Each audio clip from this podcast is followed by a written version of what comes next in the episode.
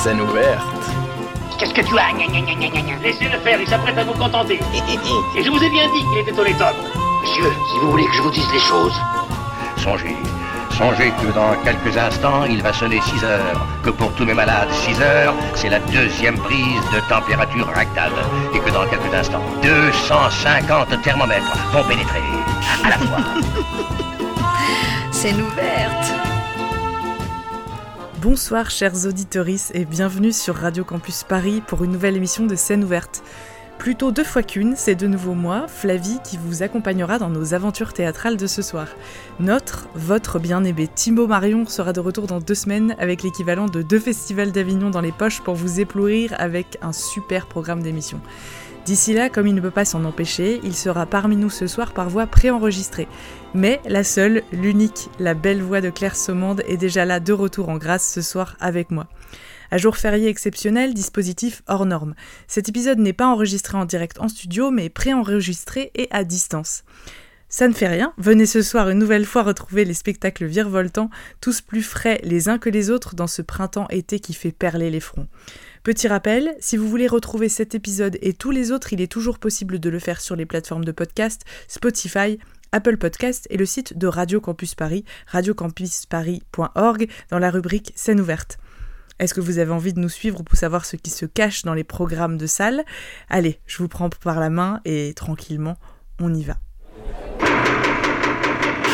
En scène Scène ouverte Yes, sir Dans scène ouverte ce soir, nous nous observons, nous nous recherchons, nous explorons nos intériorités, nous questionnons nos inconscients, nos expériences intimes, individuelles et communes, nos traversées de spectacles en mettant en lumière des propositions et des pièces qui parlent de ce qui nous sommes, ce que nous avons été et ce que nous avons à en dire.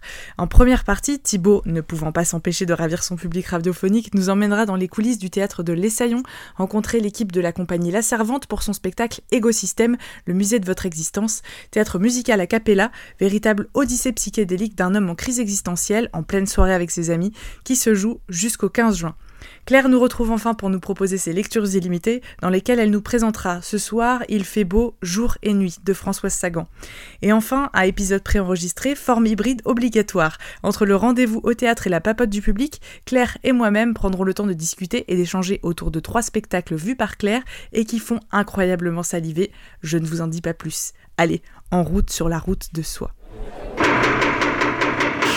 En scène Scène ouverte Yes, sir Thibaut a 12 vies et malgré son emploi du temps de ministre de la Culture théâtrale a réussi à se faufiler dans les coulisses du théâtre de l'Essaillon pour rencontrer l'équipe du spectacle Égosystème, le musée de votre existence. Un spectacle de théâtre musical à Capella comme il se nomme, qui se joue jusqu'au 15 juin. Il reste encore quelques dates. L'histoire est simple, quatre amis se retrouvent pour un dîner, l'un d'entre eux, Alban, perdu, en pleine reconversion professionnelle et en crise existentielle, voit sa soirée prendre une tournure bien étrange quand il se voit proposer l'entrée dans le musée de sa propre existence. Ouvrez bien les oreilles et suivez le guide.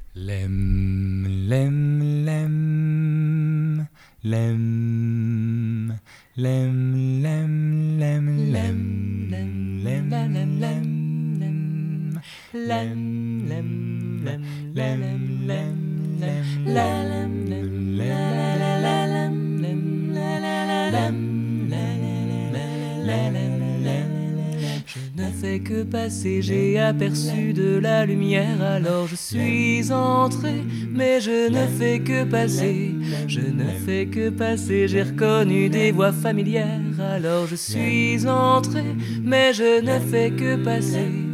Il y a du monde, il y a des voix qui sortent, les basses qui grondent, des rires qui résonnent, une fenêtre ouverte, quelque chose à boire, un air de fête mêlé à l'air du soir.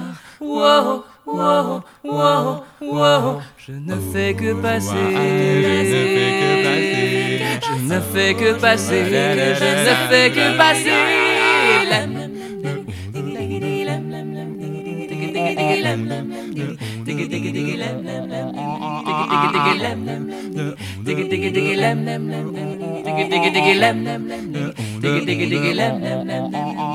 Je ne fais que passer, je me suis dit que ma présence ne serait pas déplacée. Alors je suis entré, me changer les idées, me fondre dans un flot qui danse. Alors je suis monté, mais je sais me faire discret. Je ne fais que passer, j'ai aperçu de la lumière, alors je suis entré, mais je ne fais que passer, je ne fais que passer, j'ai reconnu des voix familières, alors je suis entré, mais je ne fais que passer. Quelle introduction fabuleuse. Merci beaucoup. On est en direct, euh, enfin en direct, on n'est pas du tout en direct dans l'émission, mais on est là actuellement, on vient d'écouter ça en direct sur la scène du théâtre de l'Essaillon euh, pour parler d'écosystème. On est cinq sur cette interview, euh, Raphaël Galandro, Jeanne Jérôme, Marie Glorieux, Vincent Guilliron et Adrien Vicente. Biri Vicente. Biri Vicente, j'ai oublié Biri. voilà, je me suis concentré sur le S et voilà, Ah, j'ai raté. Euh, donc, Égosystème, une comédie musicale euh, intégralement a cappella. Euh, on vient d'en avoir euh, un extrait à l'instant. Euh, déjà, une question peut-être pour le compositeur. Composer une comédie musicale, c'est déjà une chose compliquée. A cappella, c'est encore autre chose. Non, ça va, c'est pas difficile. Euh. C'est pas difficile, c'est mon métier. non, mais ça a pris des années. Mais euh, oui, bah, c'est bah, c'est sûr que c'était un peu le défi euh, pour, pour resituer historiquement. C'est que j'ai commencé à l'écrire en 2016, donc ça commence à, à dater.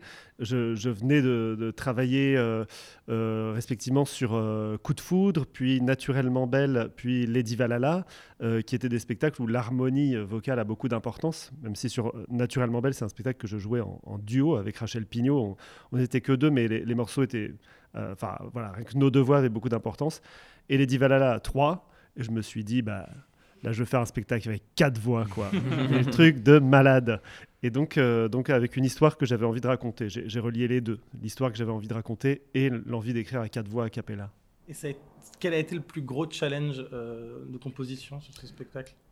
Euh, Ou bah, si c'est peut-être pas de la composition le plus gros challenge, je sais pas. Mais... Euh, si, si, si, si, non, c'est vrai que c'était le, le plus gros, euh, le plus gros défi. C'était, euh, ouais, c'est, pas, c'est-à-dire de, de, de faire euh, intégralement a cappella pendant, euh, bah, je savais pas la durée, moi je pensais faire une heure. euh, Finalement, euh, on m'a in- incité à, à ce que ce soit un peu plus long parce que ça, ça faisait un peu court quand même pour le récit. euh, une heure, et il fallait rajouter un petit peu. Ça a fait une heure dix, euh, une heure dix presque écart. Et, et finalement, c'est, c'est sur la, sur la durée de se renouveler dans, dans la cappella. Euh, parce que forcément, à Capella, euh, il il y a des spectacles où on peut avoir un petit regard critique sur la Capella, euh, des fois où euh, ben, on, on entend euh, que euh, bam, ba, bada, bada, bada, euh, comme, euh, comme accompagnement, quoi. des onomatopées euh, assez simples et puis un accompagnement qui, qui imite quelque chose de traditionnel musicalement. Et là, j'ai, j'ai recherché, j'ai cherché à chaque morceau comment renouveler à chaque fois. Et euh, dans l'équipe, euh, la cappella, c'est une chose que vous aviez déjà euh, expérimentée Est-ce que certains l'avaient déjà fait? Alors moi, j'en avais déjà fait, oui, dans un spectacle qui s'appelle Question de point de vue, où on était cinq cette fois. Le prochain défi de Raphaël Calandro, ce sera cinq, je pense. et donc, c'était intégralement des arrangements a cappella aussi, et j'adore ça. Donc, soit Vincent, en avait déjà fait. Mhm. Euh, les autres? Euh, moi, j'en avais déjà fait dans un spectacle aussi qui s'appelle Les Muses, où on était à quatre voix aussi. Mais là, c'était très particulier. En fait, les, les armeaux de, euh, de Raphaël sont pas évidentes à choper. Donc, on avait chacun, euh, chacun nos parties à apprendre à la base. Et quand on a commencé à se réunir tous, les quatre, euh, ça a pris du temps avant que ça commence à sonner vraiment. Mais c'est vrai qu'une fois que ça commence, une fois qu'on commence à se trouver et que, que les harmonies résonnent ensemble, c'est un vrai, un vrai bonheur. Et les autres? Adrien, Jeanne Alors moi j'ai fait un spectacle et je vais vous battre, on était 7 Ah, à Capella. ah, toujours Voilà. plus. Jeanne, 7 il faut être hommes. 12 sur le Voilà. prochain, c'est obligatoire. 7 hommes, on était dans... Ah, ah d'accord, bon, d'accord. Donc moi c'était Parité mon cul que j'ai fait, des, des chansons grivoises. Voilà, j'ai juste chanté trois fois ce spectacle, mais voilà, c'était très intéressant. Non, je sais pas si je c'était pas vraiment un spectacle, mais bon, moi j'ai fait beaucoup de chœurs quand j'étais jeune, donc on faisait quand même beaucoup de, des fois de morceaux a cappella, mais bon, c'est plus des, des morceaux de, de chorale, donc il n'y avait pas de jeu, c'était pas du. Mais donc, effectivement, en termes de nombre, tu as battu les autres. Ouais, là, euh, vous pouvez tous rentrer chez vous. mais non, mais sinon, en termes de spectacle, vraiment, euh, Ouais. euh, non, là, c'est la première fois que vraiment je joue dans un spectacle euh, où on joue, on chante et on fait tout. euh, Acapulco Ouais, parce que c'est enfin, c'est un défi quand même. Euh, Qu'est-ce qui se passe si euh, quelqu'un perd la tonalité au milieu du spectacle? On arrête et on, On rentre arrête chez et nous. les gens rentrent chez eux. Est-ce que, est-ce que y a, je sais pas, des anecdotes, quelque chose qui s'est déjà passé à un moment donné où ça vrille, Ah bah- comment on rattrape les autres Ah bah comment- personnellement hier euh, du coup ma première euh, au début d'un morceau je, je- dans ma tête ça fait genre tu ne connais plus la note tu ne sais plus ce que tu dois chanter. Et du coup j'ai fait une autre note et comme ils sont tous trop forts euh, on a gardé le cap et, euh, et je pense que tout le monde a une oreille quand même assez euh, affûtée et je pense que on pourrait se retrouver euh, quoi qu'il arrive. Il y a- on retomber toujours sur nos pattes Raphaël. Et ouais, j'a- j'ajoute aussi qu'il y a- quelque chose, l'affiche du spectacle, euh, c'est un diapason. Et ben, c'est pas pour rien, parce que. Et ça, c'est quelque chose qui, qui, qui finalement était amené surtout avec le, metteur en scène, Nicolas Guillemino, qui, qui voulait que, le- que les diapasons se voient à un moment donné. Moi, j'avais fait une pré-mise en scène pour faire des, des showcases euh, assez basiques. Et euh, dans l'idée, je, je me fichais un peu qu'on voit le diapason ou pas. Je me disais, si on le cache, d'accord, enfin, comme vous voulez. voilà. Et lui, voilà, il voulait qu'on les voit, surtout au début, qu'on voit les diapasons.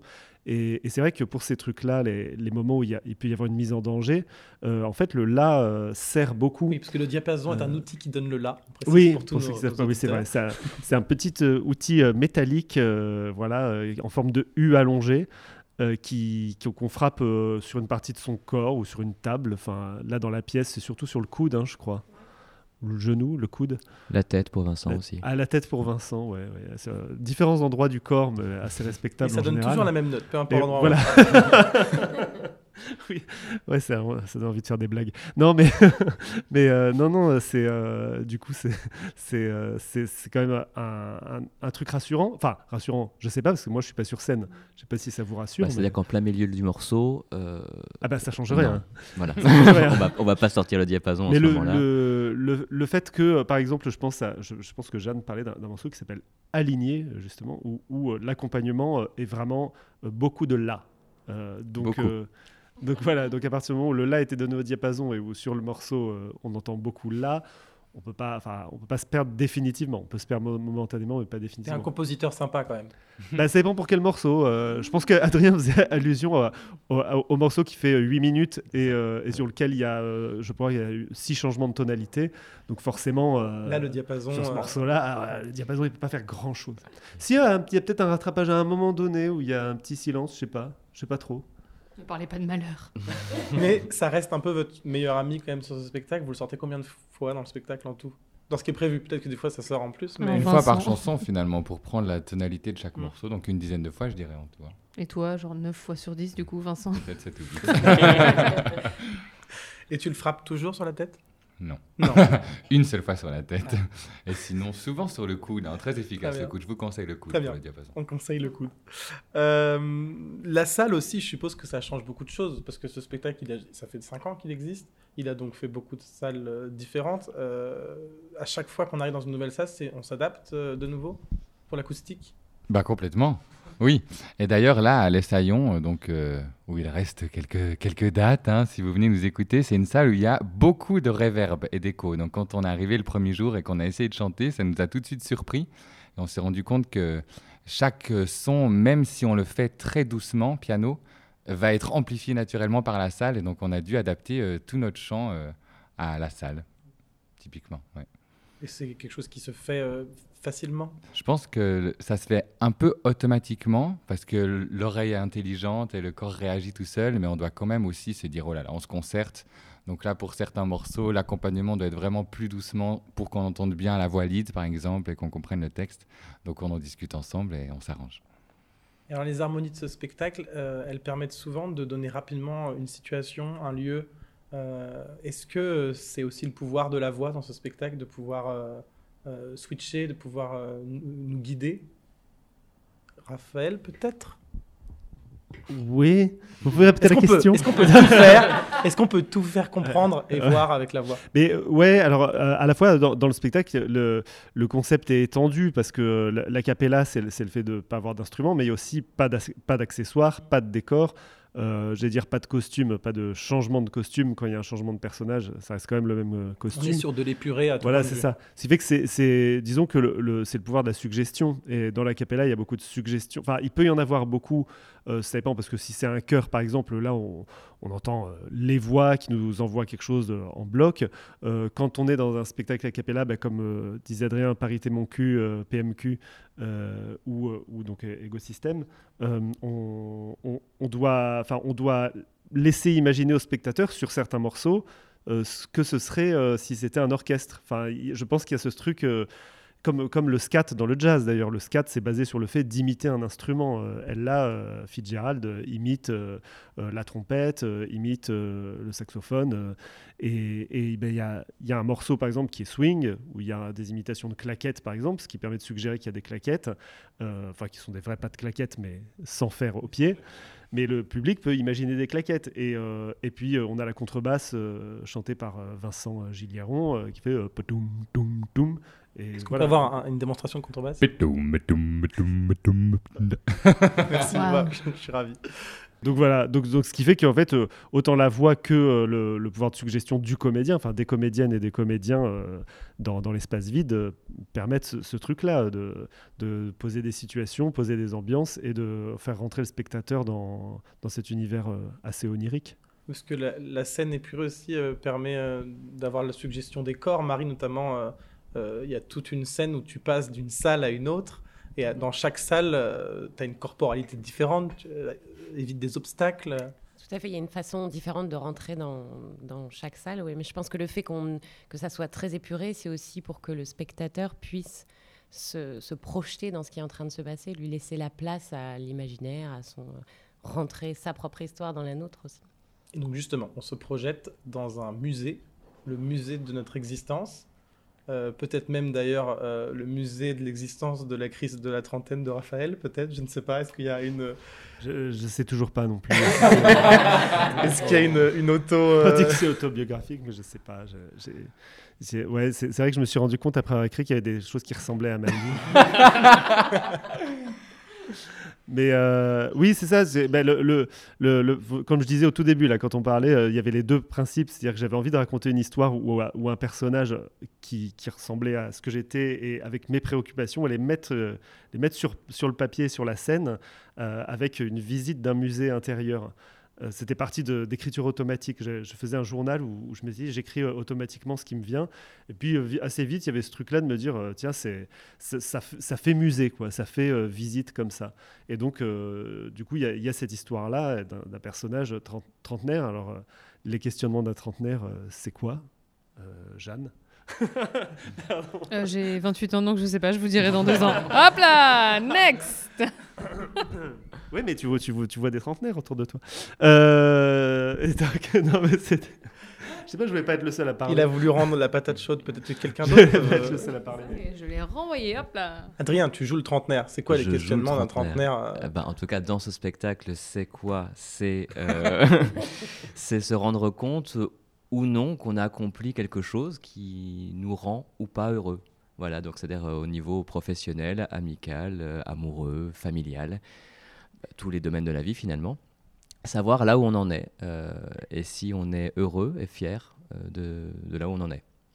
Voilà, c'est un, une vaste question. Et euh, ce personnage se retrouve coincé dans ce musée où il n'a pas le choix que de regarder en fait sa, propre réalité et se le prendre en pleine face assez violemment grâce à Marie Glorieux qui, est la guide du musée et qui n'est pas tendre. Pardon, monsieur, je fais ça avec beaucoup de douceur. Oh, bien sûr. en tout cas, c'est toujours fait en chanson. Déjà, c'est. oui, c'est ça. Oh non, des fois, elle me crie dessus quand même. Hein. Ah, ouais, c'est vrai. Et alors, euh, cette, euh, ce spectacle, euh, bon, il y a quatre, ce spectacle déjà est très drôle et il y a quatre artistes trop forts, il faut le dire. Alors, je n'ai pas vu Jeanne Jérôme, mais je suis sûr que tu es très forte. Je sais pas. Je, ne sais pas. Est-ce que ce spectacle a été écrit pour des artistes? Est-ce qu'il a été écrit avec les artistes?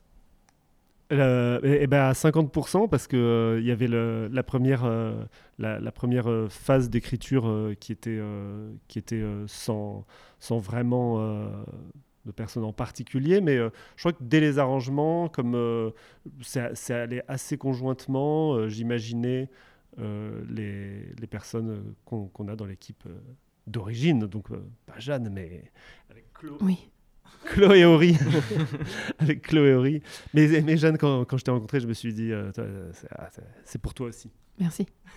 Et donc, et donc voilà, donc, euh, finalement, les, comme les arrangements sont venus assez vite et que la rencontre est venue assez vite, j'ai fait les premiers arrangements très rapidement. je, voilà, c'était une période où j'avais pas beaucoup de boulot. et donc vraiment, ça, ça s'est fait ouais, vraiment conjointement. Euh, et ensuite, la deuxième moitié, parce qu'il y a eu les showcases, quoi, la première euh, moitié du spectacle, et puis la deuxième moitié, euh, je l'ai écrit, oui, vraiment, voilà, l'équipe était là, il y avait l'état d'esprit de l'équipe, il y avait les personnages qui, qui, avaient été créés, qui, qui ont enrichi mon imaginaire pour le vocabulaire, pour les situations, les, les, rapports entre eux. Donc, donc voilà, on va dire 75% du coup. Ouais. Et après, ça dure combien de temps l'étape de création pour un spectacle comme ça? Bon, ça dure. Euh, ça a fait. Euh, comme je disais, la première moitié, c'était assez rapide. C'était sur, sur, euh, sur 3-4 mois. Et, et, puis ensuite, comme il y a eu quand même deux ans avant qu'il y ait des perspectives d'une version complète qui était 2019, bah, du, coup, du coup, voilà, il y a eu une deuxième phase qui s'est faite peut-être en six mois, que j'ai pris le temps d'écrire. C'est pas six mois à plein temps. Hein. Et les, oui, non. Et les répétitions au plateau euh, combien de temps à peu près C'est très difficile de quantifier. Ah, enfin, oui, on n'est pas bah, sur une. Il y a eu plusieurs étapes. Je pense qu'on a d'abord commencé par la musique, j'ai l'impression, et ça nous a déjà pris. Euh, peut-être pas, on a un peu tout fait, tout fait en même temps, mais la musique, ça a déjà été un gros morceau de répétition qui nous a pris des jours entiers hein, à essayer de chanter ces harmonies ensemble ajouter le, texte, les personnages. Euh, ça nous a pris euh, quelques temps. Hein. Oui, ça, mais je, pense que si, euh, tout avait été groupé, forcément, ça aurait été beaucoup plus rapide. Parce que le problème, c'était le, côté éparse, éparpillé. De, faire un premier showcase et puis ensuite de laisser passer du temps et puis de faire une deuxième série de showcase aux, aux, mises en capsule et puis ensuite d'avoir la version complète et que cette version complète euh, soit créée et qu'ensuite il y ait six mois avant la représentation, euh, la première représentation euh, de la version entière. Donc du coup, c'est vrai que ça a éparpillé. Quand on fait une résidence de création, je pense qu'on est, on est plus sur, sur si on était à plein temps, c'est plus sur un mois, quoi, je dirais. Je pense. Mais sauf là, là, si on groupait tout, ça ferait plus qu'un mois, ça ferait plutôt deux ou trois, quoi. Et Jeanne, tu fais donc une reprise de rôle, puisque tu es en alternance avec euh, Chloé, Ori Oui, tout à fait. Euh, oui, bah là, moi, j'ai eu la chance. En fait, j'ai j'ai vu ce spectacle à Avignon en 2019 et je me suis dit, mon Dieu, mais je veux faire que ça dans la vie. et la vie est bien faite et jolie parce que j'ai la chance de faire ce spectacle aujourd'hui. Et en fait, j'avais déjà fait une date qui était un report d'il y a un an parce qu'il y a eu une. Voilà. Et donc, du coup, j'ai déjà joué euh, au mois de décembre. Et là, du coup, je suis très heureuse de revenir et c'est euh, très agréable d'arriver dans des rails en plus qui sont déjà extrêmement solides. J'arrive, je fais genre, hop, je mets ma petite voix et, euh, et c'est trop cool. Et, comment on rejoint ces rails justement? Euh, bah du coup sur un spectacle comme bah ça avec une telle précision aussi bah déjà musicalement faut déjà tout, tout défricher mais après c'est quand même plus simple d'arriver effectivement dans quelque chose qui est déjà monté et, parce que eux ça roule quoi c'est autoroute. Donc, euh, donc ça a été assez rapide finalement. Parce que Jeanne est une excellente musicienne aussi et que du coup elle a appris rapidement les parties et que et qu'elle sait qu'elle s'est mise dans les rails assez facilement. Mais les rails étaient beaux, donc c'était simple de se mettre dedans. Une belle voix, bien entretenue. Donc euh, oui, non, non, mais euh, donc ouais, c'est trop chouette. Je suis très contente. Alors là, donc on a un mois de représentation, enfin pas tous les jours, mais hein, vous, vous jouez depuis le 16 mai jusqu'au 15 juin lundi, mardi, mercredi. C'est ça, à 21h à, chaque fois. Euh, donc il reste. Euh, on est à mi-chemin. 8 dates. Bah, aujourd'hui, au milieu du spectacle, on sera. Enfin, non, ce ne sera pas. Oui, oui. Il restera 6. Très bien. Quand on sera à mi-chemin de. Euh, déjà, comment se passe cette exploitation ici au théâtre de l'Essaillon? Eh ben, Très, très bien. Très très bien. Il y, y, a quelque chose. Enfin, moi, j'adore la pierre, comme disait Vincent au tout début au niveau du, son, c'est très différent parce que les chœurs, euh, on entend absolument tout des chœurs. Et, le lead, par contre, euh, le lead doit être poussé assez fort euh, pour qu'il soit en avant. Pour ceux qui ne savent pas, le lead, c'est le chant principal. Les chœurs, c'est les chœurs, c'est l'accompagnement. et, donc, moi, je trouve que c'est un côté, ça apporte beaucoup. Et pour le public, il y a quelque chose de très de très, enfin, de très magique. De, et le public est dedans. Et la, la salle avec la cave voûtée, euh, quelque chose qui fait vraiment entrer le public euh, dedans. Et donc, euh, donc euh, bah, on, on a des, des belles salles. Ils sont tous très contents à la sortie. euh. Ouais, les retours des spectateurs sont euh, Ça va. hein. tous unanimes. On a de très bons retours, ouais. Mm. Oui Ils sont trop modestes. Alors je vais Oui, le oui, dire, je vais le dire. Tout le monde dit à la sortie que c'est magnifique et qu'il y a une équipe incroyable Ouais. au plateau, mais ils peuvent pas le dire. Ils sont Non, trop humbles. oui. C'est dur de dire, euh, on nous dit qu'on est magnifique, c'est vrai que non. c'est- Bah c'est pas- oui. Moi, j'ai vu la première et je vous le dis, j'étais pas dedans. Et Ouais. vous étiez merveilleux. Moi j'étais là aussi à la première et j'ai trouvé ça fabuleux. Merci. Très bien. Euh, Est-ce que j'avais. euh, je réfléchis si j'avais. Ah oui, si, je voulais savoir. Ça fait 5 ans que ça existe, donc est-ce qu'il y a une suite de, déjà d'envisager Est-ce que euh, cette euh, session euh, ici euh, est une session pour dire au revoir ou est-ce qu'au contraire c'est un Oh là. tremplin vers la suite? On ne fait qu'arriver. Tous les regards se tournent vers Raphaël. bah, c'est c'est un, c'est un spectacle comme d'autres spectacles qui a été, euh, qui a été euh, coupé en plein vol par une certaine crise dont on a entendu parler, euh, je ne sais pas, à Campus Radio, vous avez entendu parler de cette Un petit crise peu, ouais. sanitaire Un petit peu, ouais. qui, a, qui a empêché... euh, Normalement, c'était... euh, il y a eu Avignon en 2019, et il devait y avoir euh, 4-5 dates qui Ouais. suivaient, euh, puis euh, l'arrivée à l'Essaillon euh, à- au printemps euh, foulée. 2020. Donc, euh, donc voilà, ça, ça a retardé de, de plus de deux ans, euh, enfin de deux ans euh, tout. euh, donc donc c'est quand même très, c'est décevant, mais mais là c'est c'est comme un nouveau début, quoi. Mm. Donc forcément, l'envie est de de continuer la saison prochaine. On ne sait pas encore où. si si des des théâtres Si vous nous veulent écoutez, découvrir euh, Ecosystème, euh, bien sûr, toujours. Si vous Ça voulez peut- ça- découvrir. on oui. peut continuer à l'Essaillon aussi, mais euh, voilà, on est ouvert à tout. Il n'y a, pas de- il y a rien de fermé sur aucun autre théâtre. Si, euh, je ne sais pas. Si le théâtre du Châtelet nous entend. Châtelet, Oui, euh, L'Olympia, peut-être, je sais pas. Voilà. Voilà. Marigny, la scène musicale. Euh, Si vous êtes là, manifestez-vous. En tout cas, venez voir le spectacle. euh. Profitez-en. Euh, Ouais. Il reste donc 8 dates. oui. C'est ça. 8 dates, dont ce soir. Donc en fait, c'est mort. En fait, oui, en fait, euh, au moment où vous écoutez l'émission, il n'en reste plus que 5. C'est le lundi. Tout à fait. C'est le, mais l'autre, vous, la- enfin, vous aurez raté la, celle du lundi. Oui, parce que. euh, ou oui, bien il faut écouter la, la radio Mm, en mm, venant au théâtre. C'est ça. Voilà. Bon. Bon, en tout Mais- cas, dépêchez-vous. Ouais. Et pour, euh, pour inciter à venir, euh, il y a quelque chose qu'on n'a pas dit du tout et qui Oui. est quand même très important, c'est que le spectacle est très complet parce qu'il y a une vraie création lumière. Et comme on a dit quasiment tous les noms, on a dit quasiment tous les Oui, noms, il y a Patricia Louis Ravello qui a fait une création lumière euh, qu'elle adapte à chaque fois qu'on change de salle, évidemment. Et donc, euh, super belle adaptation dans les saillons, dans la cave voûtée avec des reflets sur les, sur les, sur les pierres, donc c'est magnifique. Et puis, euh, des chorégraphies, des vraies chorégraphies. Oui. C'est- quand même un spectacle chorégraphié euh, énormément par euh, le très célèbre Johan Nuss, qui est le chorégraphe de plein de spectacles. De énormément de spectacles, c'est quand même euh, le chorégraphe le plus, euh, le plus euh, vu, demandé, Oui, oui. enfin le ah bah on ne le présente plus plus, crédité, euh, voilà, et qui, qui, qui vient d'avoir un Molière d'ailleurs. Oui, c'est vrai. Ah, il vient d'avoir son Molière, effectivement. Et, et il a chorégraphié ce spectacle. les producteurs. Il l'a il rechorégraphié parce que c'est un spectacle de Broadway, mais euh, tellement réadapté Mm. que vraiment il a fait un, un vrai travail de chorégraphie. C'est pas, il n'a pas juste fait le coach euh, danse euh, à partir des chorégraphies de Broadway. Il a, il a recréé, réadapté euh, tout ce qui avait été fait. Et alors, on a ouvert sur une chanson. Est-ce qu'on peut finir sur une, petite, une autre petite. Plus court, juste une petite chanson Vous ou savez, pas? le spectacle s'appelle Ecosystem, il y a une chanson. Ah, une chanson de titre. C'est la fameuse chanson où il y a sept changements de tonalité Ah ouais, non, ouais, qui durent c'est- 8 ouais. minutes. Donc là, on la fera pas pendant 8 Ouais. minutes, non mais... Il y a trop de choix. En fait, on regarde Vincent et c'est lui, qui- c'est lui qui a le, c'est lui qui a le diapason, donc peu importe ce qu'il lance, on va chanter. Oui, alors euh, peut-être une chanson Kaléidoscope, par exemple. Voilà, spontanément. waouh, spontanément.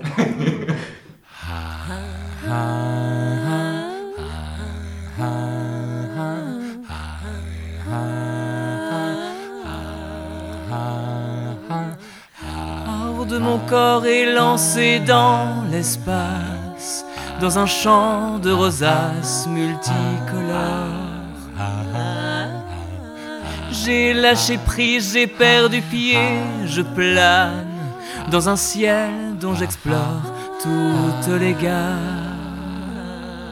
Et dans mes pupilles, des voix qui scintillent, et sur le du vent. Merci beaucoup Thibaut pour ces armeaux qui hérissent le poil de bonheur et donnent terriblement envie d'aller voir Égosystème qui se joue encore jusqu'au 15 juin au théâtre de l'Essaillon les lundis, mardis et mercredis à 21h. Prenons le temps d'une grande inspiration. Le temps d'une baignade dans une piscine littéraire et sonore, oui je sais. Elles avaient manqué à vos oreilles, à vos biblis, à vos cœurs. Elles sont de retour ce soir. Je veux bien évidemment parler de Claire et de ses lectures illimitées. Ce soir, dans les étagères littéraires de sa personne, Claire a choisi de vous parler d'une pièce méconnue du répertoire théâtral français, écrite par un monstre littéraire, et elle a choisi de nous parler de Il fait beau, jour et nuit de Françoise Sagan. Je cherche à dire euh, ce que je ne peux pas dire dans la vie, que je ne peux dire que seul. C'est mes livres qui, qui me fait sortir de, de tôle. J'ai besoin d'abord d'être hors de chez moi et puis d'avoir un bruit extérieur qui est apaisant, qui est agréable. They know nothing about their culture, they know nothing about the great legends of the past. Et surtout que c'est un café. On joue au tiercé. Évidemment, j'ai envie de casser l'ordre. Je n'ai jamais su lire le théâtre. Personne ne sait lire le théâtre. Nous ne sommes pas metteurs en scène, nous ne sommes pas comédiens.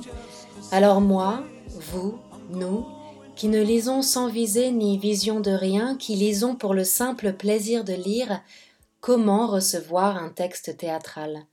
Où est le plaisir dans la lecture d'une pièce? Aujourd'hui, nous allons tout à la fois donner une réponse et donner envie, en vous invitant à une visite guidée d'œuvres rares, méconnues, peu vues, peu lues.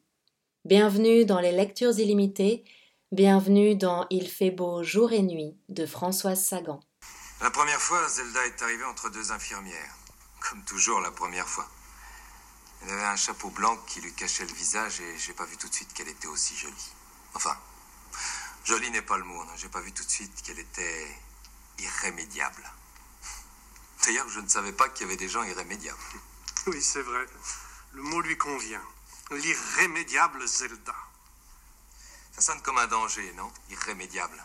Pourtant, quand j'ai rencontré Zelda pour la première fois, elle n'avait pas l'air d'un danger. Elle avait l'air d'être tellement en danger elle-même. Elle m'a fait l'effet d'une hirondelle. Elle se cognait partout. Mais elle avait le courage, la grâce et la gravité des hirondelles.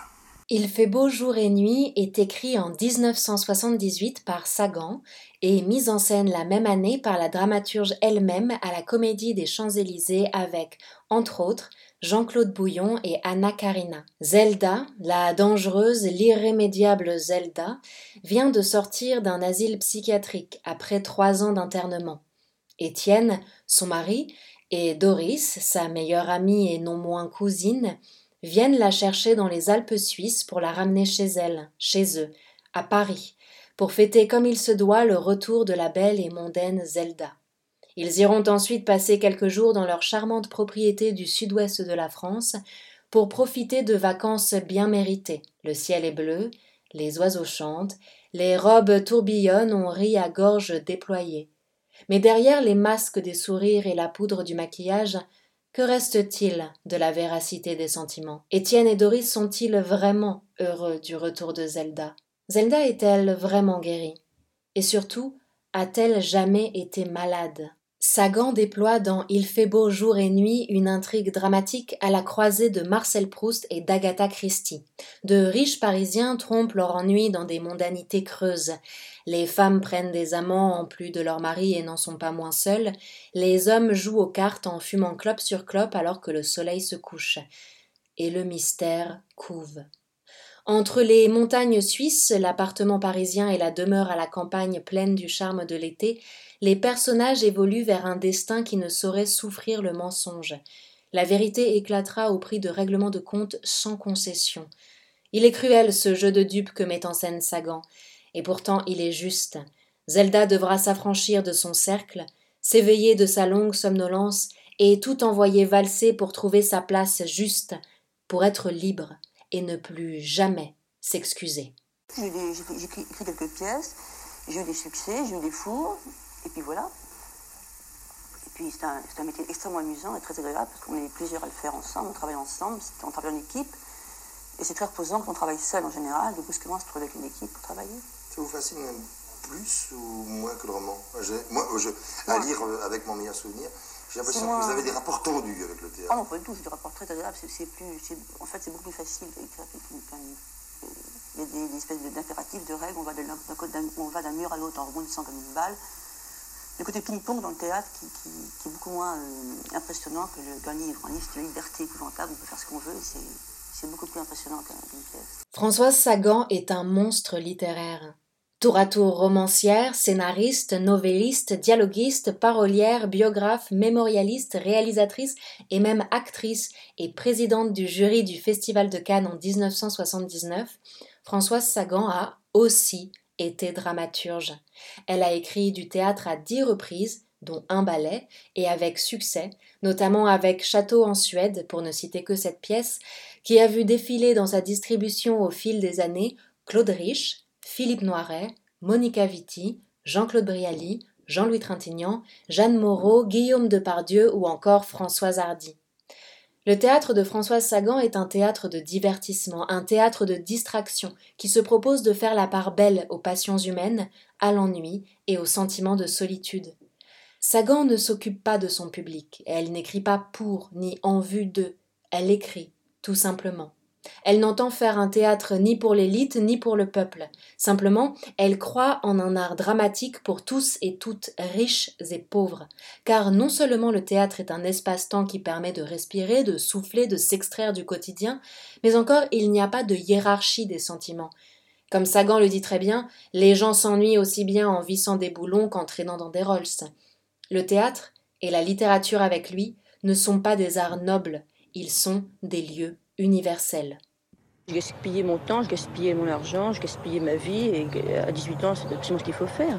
Fit son apparition en 1954 avec un mince roman, Bonjour Tristesse, qui fit un scandale mondial. Sa disparition, après une vie et une œuvre également agréables et bâclées, ne fut un scandale que pour elle-même. Voilà la rubrique nécrologique que s'est composée Françoise Sagan elle-même dans le Dictionnaire des auteurs publié sous la direction de Jérôme Garcin. Tout à la fois génie d'écriture, comète mondaine, droguée notoire, joueuse invétérée, femme inclassable et inarrêtable, Françoise Sagan est une artiste rare, qui a brillé autant par son écriture que par ses actes. Elle était tout à la fois douée pour la littérature et douée pour la vie. Et ses héroïnes en sont le parfait reflet. Elles font l'amour, elles vont vite, elles dansent, elles jouent, elles crient, elles pleurent. Elles vivent. Dans Il fait beau jour et nuit, Zelda nous invite à conduire notre existence comme Sagan conduisait ses Austin Martin décapotables, vite et sans regret, vivre en quatrième vitesse, boire jusqu'à la lie.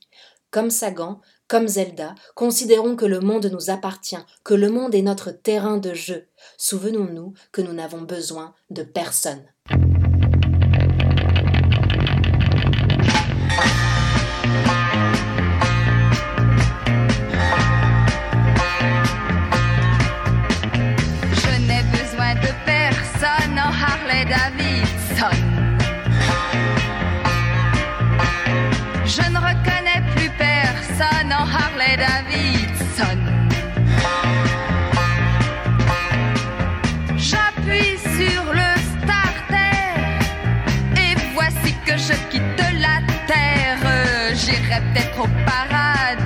Dans un train d'enfer.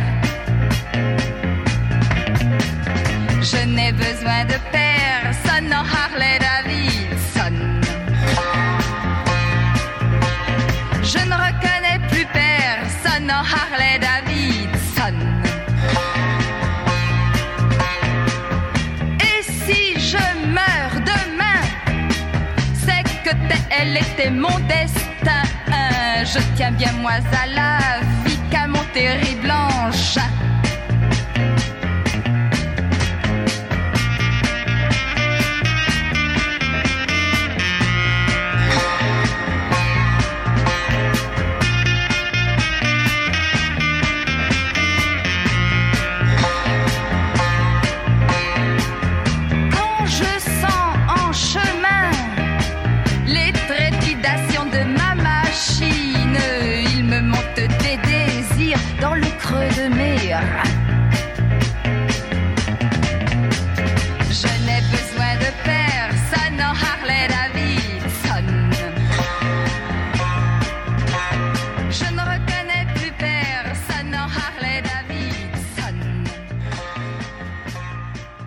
Merci Claire pour cette découverte littéraire. C'était, vous l'avez reconnu, Harley Davidson de Brigitte Bardot, un classique parmi les classiques.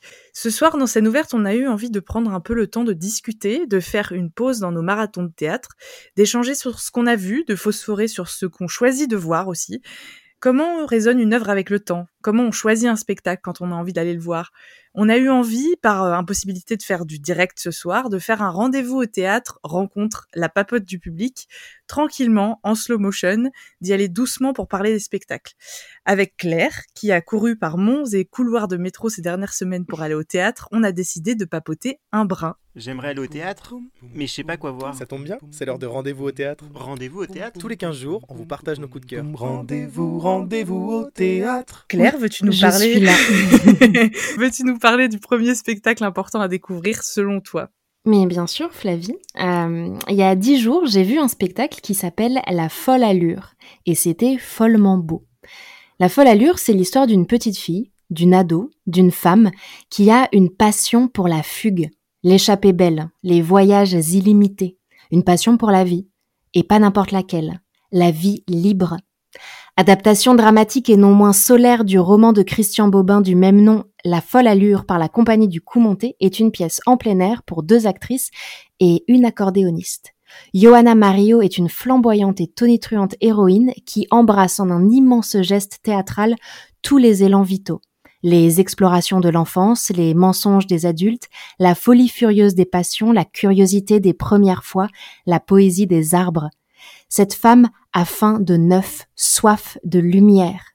Elle est accompagnée par la toujours très juste et très drôle Caroline Cristofoli, tour à tour directeur de cirque polonais, mama italienne, dame au fauteuil roulant. Les spaghettis volent, mais c'est pour mieux voir s'ils sont bien cuits. Les valises valdinguent, mais c'est pour être prête toujours à un nouveau départ. Les jupons virevoltent, mais c'est parce qu'on est sans cesse en mouvement. La folle allure est une course, mais surtout une célébration tout à la fois hurlante et douce. La vie est une aventure infinie. Voilà Flavie ce que je voulais dire sur le premier spectacle. Ouh, mais, ça a l'air génial. Je- moi, je, en plus, quand t'as dit Christian Bobin, j'ai fait comment ça, Christian Bobin au théâtre? Et je n'étais pas au courant. Tu connais donc Christian Bobin? Moi c'était une découverte totale. hein. Ah, c'est, c'est un. Alors, je sais pas, c'est l'auteur des. Je dirais que c'est l'auteur des, biblio... des, des petits livres de bibliothèque chez les gens chez qui tu vas en vacances. Je vois, moi. je vois. Et euh, ah, c'est fou. Ok, très bien.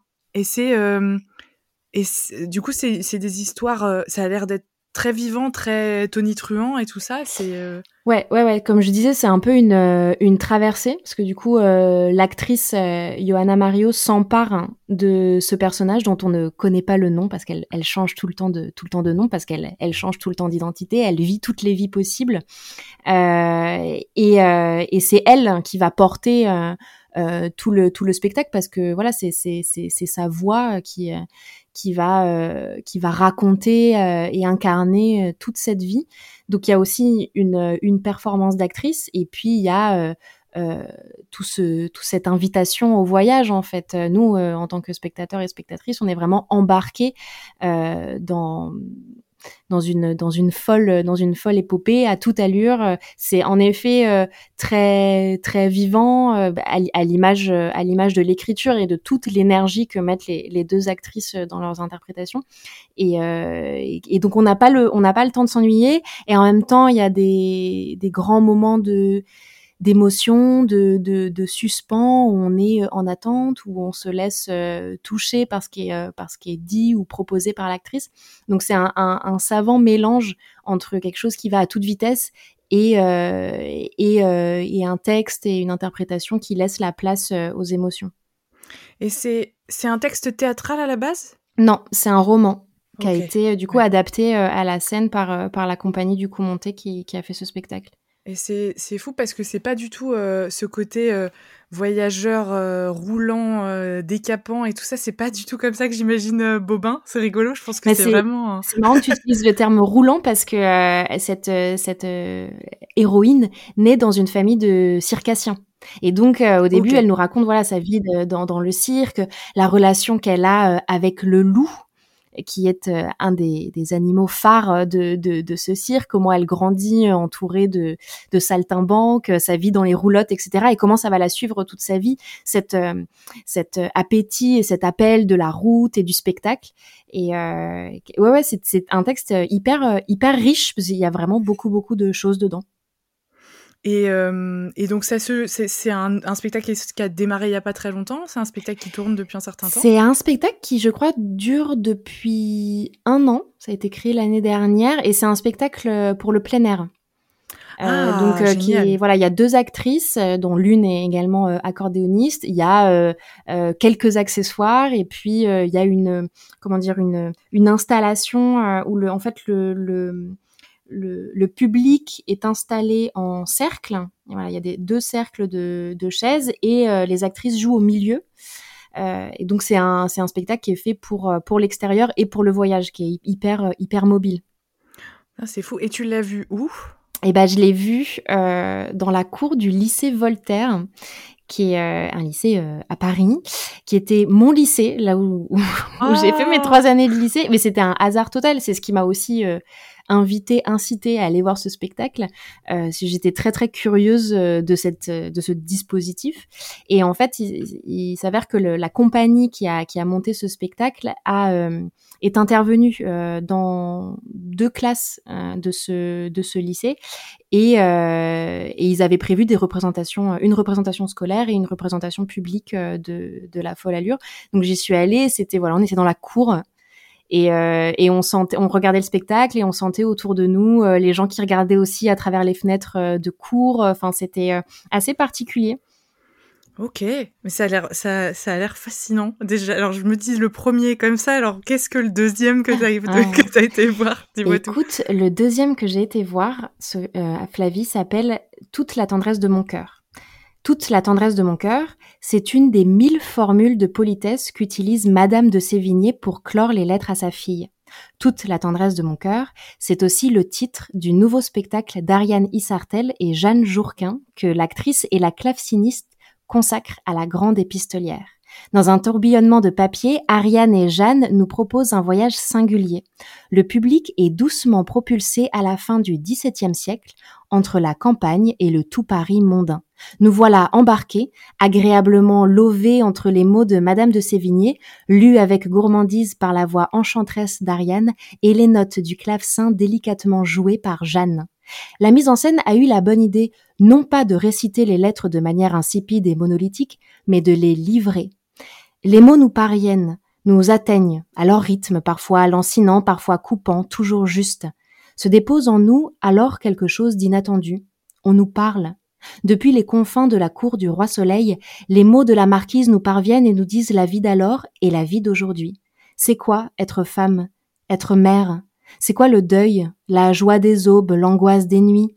C'est quoi la sensibilité, le devoir de raison, la victoire de la passion? C'est quoi être une femme âgée? C'est quoi la chaleur des rayons du soleil sur l'herbe? C'est quoi la froideur de la mort? Ça dure une heure, c'est un petit bonbon que l'on savoure jusqu'au bout et qui laisse un délicieux goût de sucre sur la langue. On ressort du, spectacle des couleurs plein les yeux et des chants d'oiseaux plein les oreilles. Voilà, c'était le deuxième spectacle dont je voulais te parler, Flavie. Mais c'est magique, ça a l'air euh, ça a l'air assez magique, assez euh, enchanteur. Euh. C'est marrant de, de faire cet exercice. On s'est posé la question avec Claire de comment on allait parler des spectacles avec, avec un peu plus de temps. Et on a eu cette idée que Claire me lise ses impressions et ses, ce retour petite chronique et que j'essaye de c'est marrant de, se laisser imaginer un spectacle euh, si on l'a pas lu, si on l'a pas vu, tu vois. Et il y a vraiment que cette chose euh, assez, euh, je trouve que ça donne l'impression de manger un bonbon harlequin. Bah très bien, c'était le, c'était l'intention. C'est, c'est, ça a l'air. Et donc c'est, c'est, c'est joué musical, donc elles sont que deux sur scène. Oui. Euh, j'imagine avec avec peu de décors, avec quelque chose d'assez simple. Dans oui, euh, alors euh, c'est un, un, spectacle que j'ai vu dans un lieu qui s'appelle la Matrice. Qui est un atelier d'architecte et qui reçoit des spectacles. Et donc, on était, nous les spectateurs et les spectatrices, on était installés un peu comme dans un amphithéâtre, tu vois, dans une espèce de, de, de petit arc de cercle. Et au centre de cet arc de cercle, il y avait ce majestueux instrument qu'est euh, un clavecin. Donc voilà, il y avait ce, ce, ce, ce clavecin. Euh, Jeanne était du coup euh, euh, assise euh, au clavecin pour pour en jouer euh, de temps en temps, pour renvoyer la balle euh, à, à, Ariane. Et puis voilà, devant Ariane, elle évoluait avec quelques accessoires, quelques quelques éléments de costume, quelques éléments de décor. Elle avait une table à écrire, un stylo plume. Elle avait des monceaux et des monceaux de lettres parce que Madame de Sévigné, elle en a écrit, hein, je sais je sais pas combien. Personne ne doit savoir le chiffre exact parce qu'elle a vraiment passé sa vie à ça. Ça a été son son, art de vivre, la lettre. Et, euh, donc, euh, les, Ariane et, Jeanne, elles proposent vraiment, euh, elles aussi, un, voyage à, travers, cette œuvre. Un voyage à la fois spatial, voilà, ça se passe à la campagne, ça se passe à Paris, ça se passe à la cour. Et puis un voyage dans le temps qui pourtant garde des problématiques euh, très actuelles. Et du coup, on se sent vraiment très, euh, très concerné euh, et très, on, on, reçoit très bien ce qui nous est, ce qui nous est proposé. D'autant plus qu'on est dans cette, ce, ce petit écrin euh, qui était cette salle de la matrice. On est très proche des actrices. Le clavecin, il y a quelque chose de de la tu vois de, de, de, la de la musique de chambre. Donc euh, mm. on se sentait euh, très euh, privilégié de recevoir ces paroles et ces musiques là c'est comme si les lettres quelque part elles étaient envoyées au spectateur un truc très intime peut-être finalement entre ouais on se sentait tout à fait destinataire de ces lettres ouais. Et tu connaissais le tu je pense que tu connaissais déjà l'œuvre de des lettres de Madame de Sévigné tu en as je, je, je, la connaissais euh, d'autant plus que euh, elle était à mon programme de spécialité lettres en Cagne, en classe préparatoire littéraire il y a bon, il y a dix ans de ça. Mais euh, oui, j'avais un rapport très scolaire en fait euh, à ce à cette œuvre et du coup pas très comment dire pas très sexy quoi. Il y avait un truc un peu sérieux. Je me disais bon des lettres, une écriture de l'intime, ok pourquoi pas. Et, euh, et, en fait, ça a complètement changé euh, ma vision euh, de, de, des lettres de Madame de Sévigné. Il y a quelque chose de, de très intime, de très doux et en même temps de, très sensuel euh, en ce qu'elle écrit beaucoup, oui, sur euh, sur les sens, ce qu'elle voit, ce qu'elle ce qu'elle sent, les odeurs, les matières et comment elle elle elle elle écrit tout ça et comment elle le elle le transmet euh, notamment à sa fille à qui elle a écrit euh, principalement. Et en fait, je me suis rendu compte que c'était juste euh, très beau et très vrai comme écriture. Donc ça m'a réconciliée avec Madame de Sévigné. Ah, c'est top, c'est top. Et est-ce que pour ton troisième spectacle, tu as encore trouvé un lieu improbable où de le théâtre normalement n'a pas sa place? Où est-ce que tu es allée? Alors, je suis allée au théâtre Paris-Villette, qui, euh, qui est un, lieu devenu classique pour le théâtre et dont la programmation ne, ne m'a jamais déçue. Preuve en est encore aujourd'hui avec Angela Davis, une histoire des États-Unis. En voilà un programme une traversée, une épopée démesurée. Et c'est ce grand voyage que nous propose en une heure top chrono un trio fou et terriblement séduisant. Faustine Nogues à l'écriture, Paul Devaux à la mise en scène et Astrid Bahia au jeu. Où nous est raconté, au plateau, au micro, la lutte antiraciste aux États-Unis, où nous est présenté avec vidéo et photos le combat féministe des années 60 à aujourd'hui, où nous est décrite en rappant, en dansant, la longue chasse aux sorcières qui continue de sévir de l'autre côté de l'Atlantique. Angela Davis est une figure mythique de la convergence des luttes. Elle s'est battue et se bat toujours contre le racisme, le sexisme et le capitalisme. Angela Davis est une femme, une femme concrète de la vraie vie, à l'écoute, douce, intelligente et forte, qui agit comme un modèle et une inspiration pour qui voudrait s'insurger contre les nombreuses injustices qui nous frappent et qui frappent d'autant plus quand on est une femme noire communiste. Astrid Bahia est une actrice prodigieuse. Elle déploie une palette de jeux impressionnante, ni dans l'imitation, ni dans l'admiration béate. Elle est une Angela Davis en français et en total look jean, qui chante, qui orchestre, qui s'émeut et surtout qui nous parle. L'émotion est palpable dans la salle. Aussi parce que l'écriture de Faustine Nogues est juste et atemporelle. Tout comme Angela Davis, qui sera antiraciste, antisexiste, anticapitaliste tant qu'il faudra. Et tout comme le théâtre, qui dans ses luttes prend sa part et agit comme un support, un vecteur et un moteur.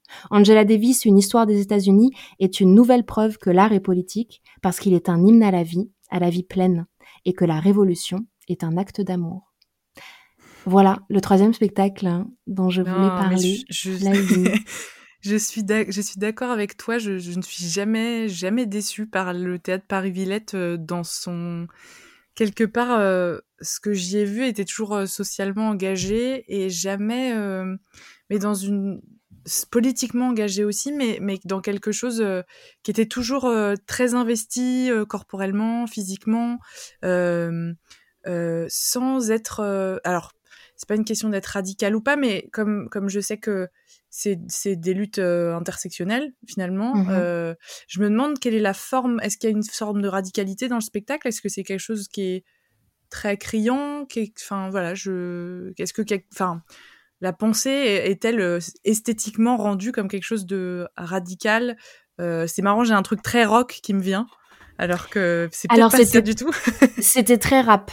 Ah, ouais. très rap, euh, bien que euh, l'adjectif euh, qui pourrait, un des nombreux adjectifs qui pourrait définir Angela Davis, euh, ce soit qu'elle qu'elle est rock'n'roll, quoi. Elle a un truc euh, vraiment très virevoltant dans sa vie et dans ses, euh, dans son engagement politique. Euh, après, le, le spectacle que qui nous est proposé là euh, fait aussi son travail. C'est pas euh, ni un documentaire, ni un discours politique. C'est-à-dire qu'il y a une forme artistique au service de la parole d'Angela Davis. Donc il y a euh, de la vidéo, de la photo, de la musique. C'est de la musique en, en direct. Euh, le, le... C'est un texte euh, qui est écrit d'après l'autobiographie d'Angela Davis. Donc Faustine Nogues, elle fait aussi un travail d'écriture, euh, de, de, enfin voilà, il y a, y, a, y y a du romanesque, il y a de la, il y a de la fiction. Enfin, il y a aussi quelque chose qui veut rendre la, la, la grandeur de la vie de cette, de cette femme. Et puis il y a euh, la, la mise en scène et l'interprétation euh, de, de l'actrice qui font que, enfin, il y a aussi quelque chose de personnel hein, qui est euh, qui est proposé et donc euh, liberté est laissée au public de de s'en emparer ou pas. C'est-à-dire qu'il y a euh, c'est très euh, Il y a une certaine il y a, un- il y a un certain état de d'écoute ou en tout cas de distance avec le public qui a le En temps. fait, il y a, il y a une euh, l'actrice euh, exerce une certaine euh, fascination.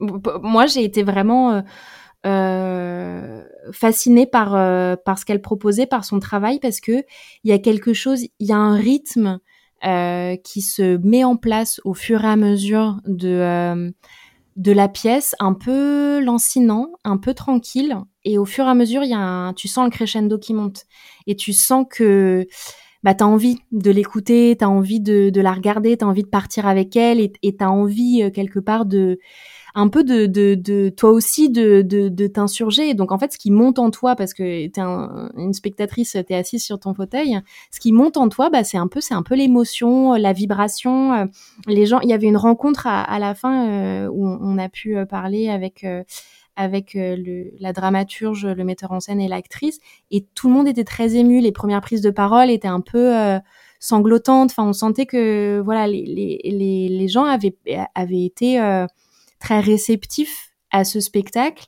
euh, et s'en étaient euh, et s'en étaient emparés euh, à leur compte. Enfin voilà, on c'est une histoire des États-Unis. Pour autant, c'est quelque chose qui a euh, sans aucun doute résonné euh, en chacun et chacune de nous ce soir-là. Et est-ce que tu peux nous rappeler où est-ce qu'on peut voir ça, où est-ce qu'on peut aussi nous être ému pour les trois spectacles dont tu as parlé? Alors, euh, en ce qui concerne La Folle Allure, le tout premier spectacle dont j'ai parlé, qui est une mise en scène de Teddy Bogart et des costumes de Jean-Albert Deron, ça dure un quart d'heure et ça t'a retrouvé du 20 au 25 juillet prochain au Théâtre du Rond-Point de Valréas, dans le Vaucluse. Également le samedi 10 septembre à Molière, en Dordogne, et le dimanche 18 septembre au Mur à Pêche à Montreuil, en Seine-Saint-Denis. Donc je prévois un petit peu pour le long terme et également pour nos auditeurs et auditrices de région. Voilà, je pense à, à tout le monde et à tout le temps. Euh, le deuxième spectacle, qui était Toute la tendresse de mon cœur, c'est à retrouver le vendredi 17 juin dans le jardin du Château des Rochers à Vitré, dans l'île-et-Vilaine, et le dimanche 28 août à la Maison de Colette à Saint-Sauveur-en-Puisé, dans Lyon. Et en ce qui concerne Angela Davis, une histoire des États-Unis, moi je l'ai vue au théâtre Paris-Villette. Malheureusement, c'est déjà fini, mais vous pourrez voir cette, pièce hybride du 7 au 31 juillet au Festival Off d'Avignon dans la chapelle du Théâtre des Halles. Et pour nos auditeurs et auditrices outre-Atlantique, parce qu'on y pense aussi, le spectacle se jouera à la rentrée aux États-Unis et notamment à Princeton, dans le New Jersey, les 20 et 21 septembre, et à Hollyhock, dans le Massachusetts, du 30 septembre au 4 octobre. Voilà, Flavie. Que de voyages, que de choses à, prévoir. Merci beaucoup, Claire. Merci Flavie. Nos coups de cœur tous les 15 jours, c'était rendez-vous au théâtre. Merci. Rendez-vous, rendez-vous au théâtre. Et c'est déjà la fin de cette émission, ma jolie deuxième émission. Merci encore une fois à nos invités, Raphaël Calandro, Marie Glorieux, Vincent Gillieron, Adrien Birivicente, Jeanne Jérôme. Pour rappel, courez voir Égosystème, le musée de votre existence au théâtre de l'Essaillon, c'est jusqu'au 15 juin, les lundis, mardis et mercredis à 21h. Un immense merci à Thibaut Marion par Onde interposée et à Claire Semande, la toute proche. Merci à vous de nous écouter toujours et vous retrouverez sur les ondes dans deux semaines le Thibaut Marion. Il sera de retour pour encore plus de découvertes, d'étranges, de nouveautés. En attendant, bonne soirée et oui, toujours, courez, courez au théâtre. Scène ouverte. Qu'est-ce que tu as? Laissez-le faire, il s'apprête à vous contenter. Et je vous ai bien dit qu'il était honnête homme.